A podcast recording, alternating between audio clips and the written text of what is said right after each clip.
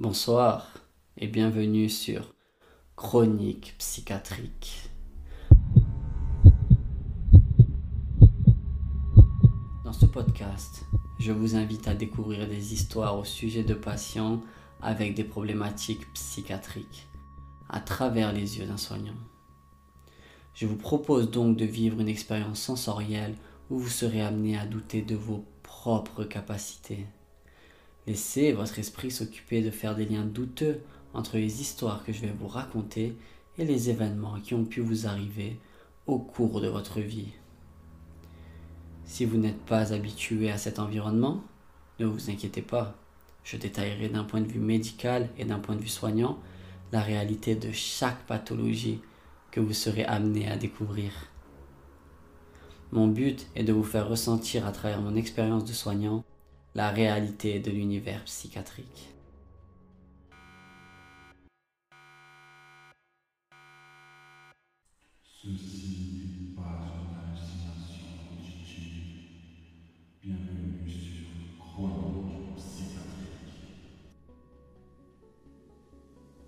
Avant de commencer, laissez-moi vous parler rapidement du DSM5, le manuel de diagnostic et statistique des troubles mentaux. Pourquoi 5 me diriez-vous? Tout simplement parce que c'est la cinquième édition. Ce livre, c'est la Bible de la psychiatrie. La grande majorité des pathologies sont référencées, ainsi que leurs descriptifs. Maintenant, je peux introduire notre premier thème, la schizophrénie.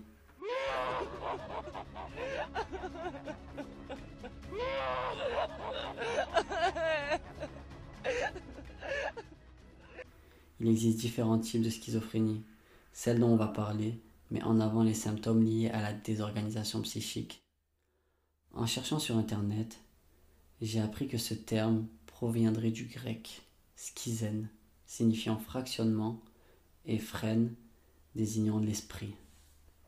D'après le DSM5, la schizophrénie est caractérisée par une perte de contact avec la réalité que l'on appelle tout simplement la psychose. Cela se traduit par des hallucinations, des idées délirantes, un comportement et une parole désorganisés, des émotions réduites, une déficience cognitive et un dysfonctionnement social et professionnel. Pour te l'expliquer plus simplement, je dirais que c'est ton voisin que tu traites de fou car tu l'as surpris à parler seul dans la rue, que tu méprises car il t'accuse d'avoir fouillé dans ses poubelles, le même voisin que tu évites car il a une hygiène plus que douteuse, celui qui ne travaille pas et qui te tient à la conversation pendant des heures alors que tu sembles être pressé. Celui qui crie et souffre seul dans un environnement insalubre, celui qui toque à ta porte, une hache à la main, en te menaçant sans raison, jusqu'à ce que tu décroches ton téléphone pour prévenir les forces de l'ordre. Les mêmes forces de l'ordre qui, après l'avoir interpellé, t'apprennent que ce voisin souhaitait t'ouvrir le crâne en deux pour sortir le démon qui te possède, dans le but de te venir en aide.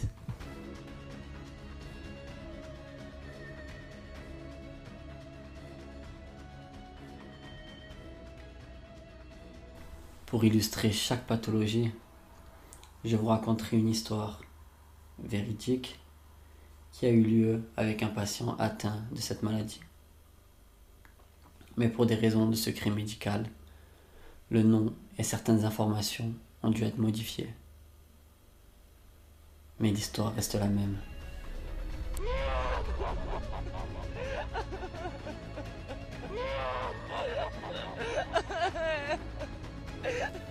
J'ai rencontré M. Sirius alors qu'il était en chambre d'isolement.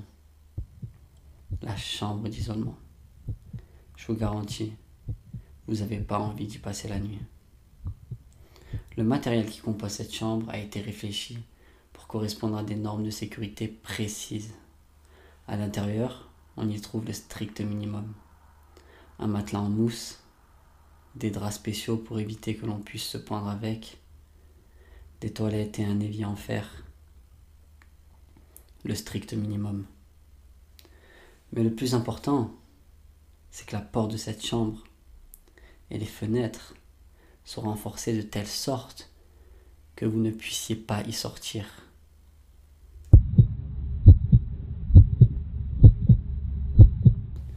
Sirius est âgé d'une cinquantaine d'années. Il est SDF depuis bien trop longtemps. Il est connu pour plusieurs hospitalisations. À son arrivée, il est placé en chambre d'isolement suite à une décompensation. Et en plus, il n'a pas le choix, parce qu'il est sous contrainte médicale. Pourquoi? Car les symptômes liés à sa maladie sont réapparus ou se sont majorés.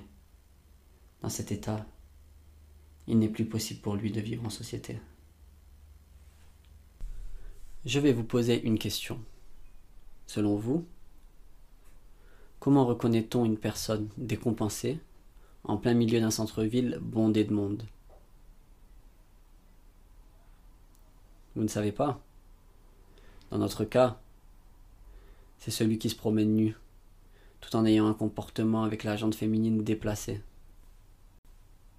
C'est suite à cela que Sirius a été amené par les forces de l'ordre dans notre service et qu'il a été hospitalisé sous contrainte. Son discours est principalement basé sur le sexe et il a un contact très déplacé avec les infirmières et les patientes du service. À part ça, on peut dire que c'est un patient qui est apprécié de l'équipe soignante et avec qui il est possible de passer des bons moments d'échange sympathiques. Il est de bonne humeur lorsqu'il peut fumer. Il a accès à l'humour et n'hésite pas à l'utiliser. C'est loin d'être un patient modèle, mais on s'y attache. Au vu de son physique, de sa psychique et de son histoire, on comprend que sa vie n'a pas été facile. Il fait partie des gens que l'on préfère ne pas regarder, car il nous renvoie à nos propres peurs, celle de finir SDF, ou de sombrer dans la folie, ou encore, tout simplement, celle d'être mis à l'écart. Une caractéristique m'a marqué chez ce patient. Malgré son histoire et sa condition de vie, malgré le fait qu'il soit enfermé dans une chambre de 9 mètres carrés, qu'il doit demander l'autorisation pour aller aux toilettes et qu'on lui impose un traitement qui lui semble diabolique, il sourit. Il sourit constamment. Je me suis alors posé la question de savoir s'il était heureux ou si c'était la folie qui ne lui permettait pas de comprendre l'état dans lequel il était. Pourtant, quand on discute avec lui, on se rend compte qu'il est conscient de sa vie, et de bien plus que ça. Même si sa conscience est altérée par la maladie, qu'il se sent persécuté, entouré de démons qui lui veulent du mal, qu'il voit dans la pièce des choses terrifiantes qui vous empêcheraient de dormir la nuit, qu'il entend des voix qui ne s'arrêtent jamais, et qu'il le rabaisse constamment, il continue de sourire.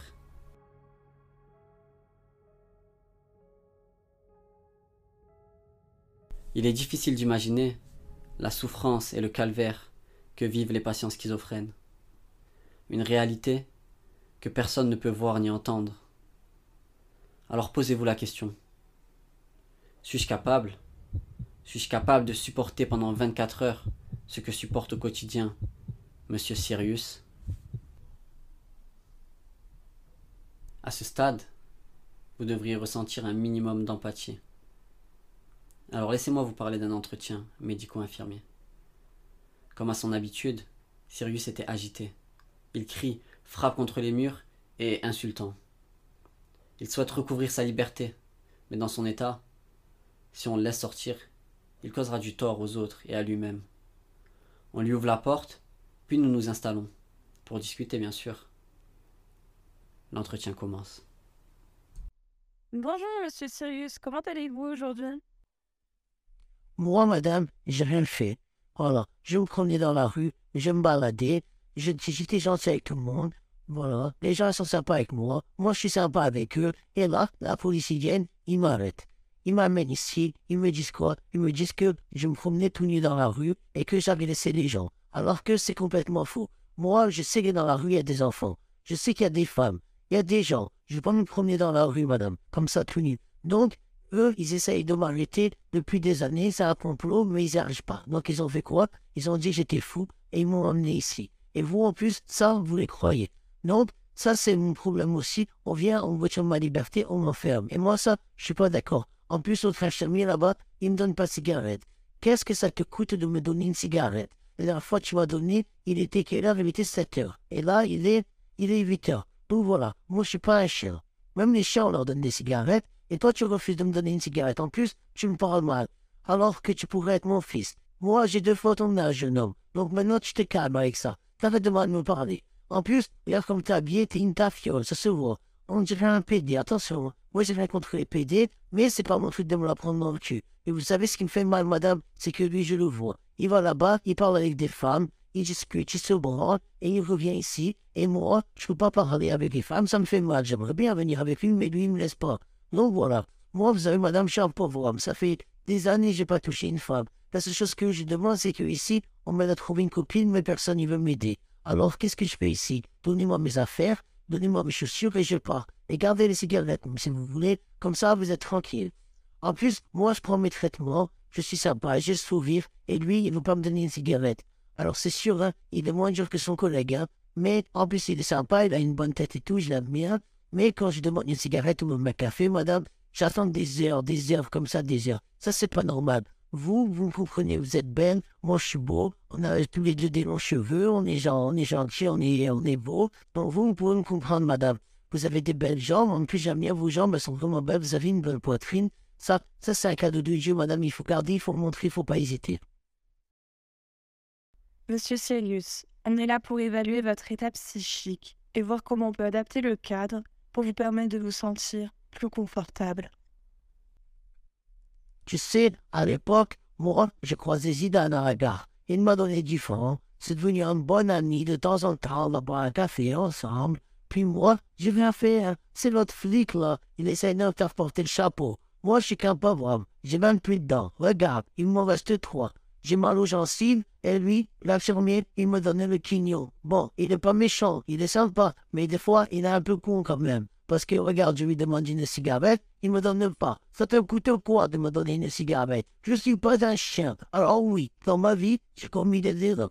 Oui, j'ai commis des erreurs. Mais c'est pas ma faute, madame. Hum, hum, hum. C'est pas ma faute. Tu me vois l'année dans le parc, je l'ai envoyé tous les jours passer devant moi. C'était plus fort que moi. Je devenais fou. J'avais l'impression qu'elle m'appelait. Alors oui, je l'ai forcé à me faire une branlette.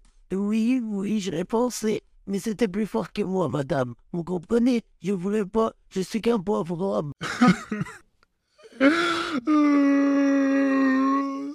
Mais, mais je reste un homme. Hein. J'ai des envies. Et ici, je ne veux même pas coucher avec une femme. Mais je ne suis pas une tafia, madame. Je vais pas avoir une clope avant l'entretien, après l'entretien, madame. Dans 10 minutes, hein. T'es d'accord? Serre-moi la main. Ah, ah, Attention, hein. je me suis touché le sexe avant. Ben là, je rigole.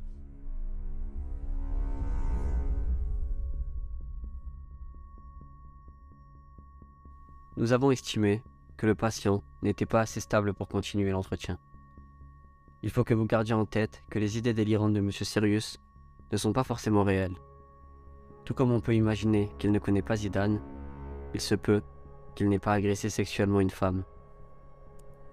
Les idées délirantes se mélangent à la réalité. C'est pourquoi on ne doit pas se permettre d'apporter un jugement sur les patients, peu importe leur histoire ou leur crime.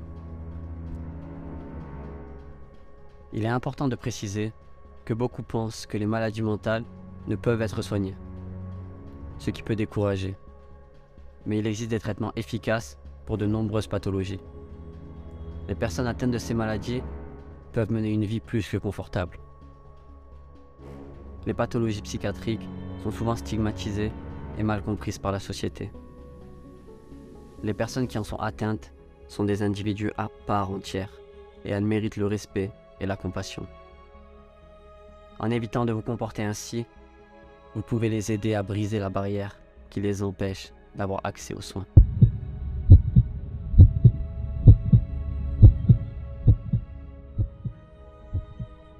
Je vous remercie d'avoir écouté mon podcast et je vous donne rendez-vous la semaine prochaine pour une nouvelle pathologie, une nouvelle histoire. Ceci n'était pas une hallucination auditive. À bientôt sur Chronique Psychiatrique.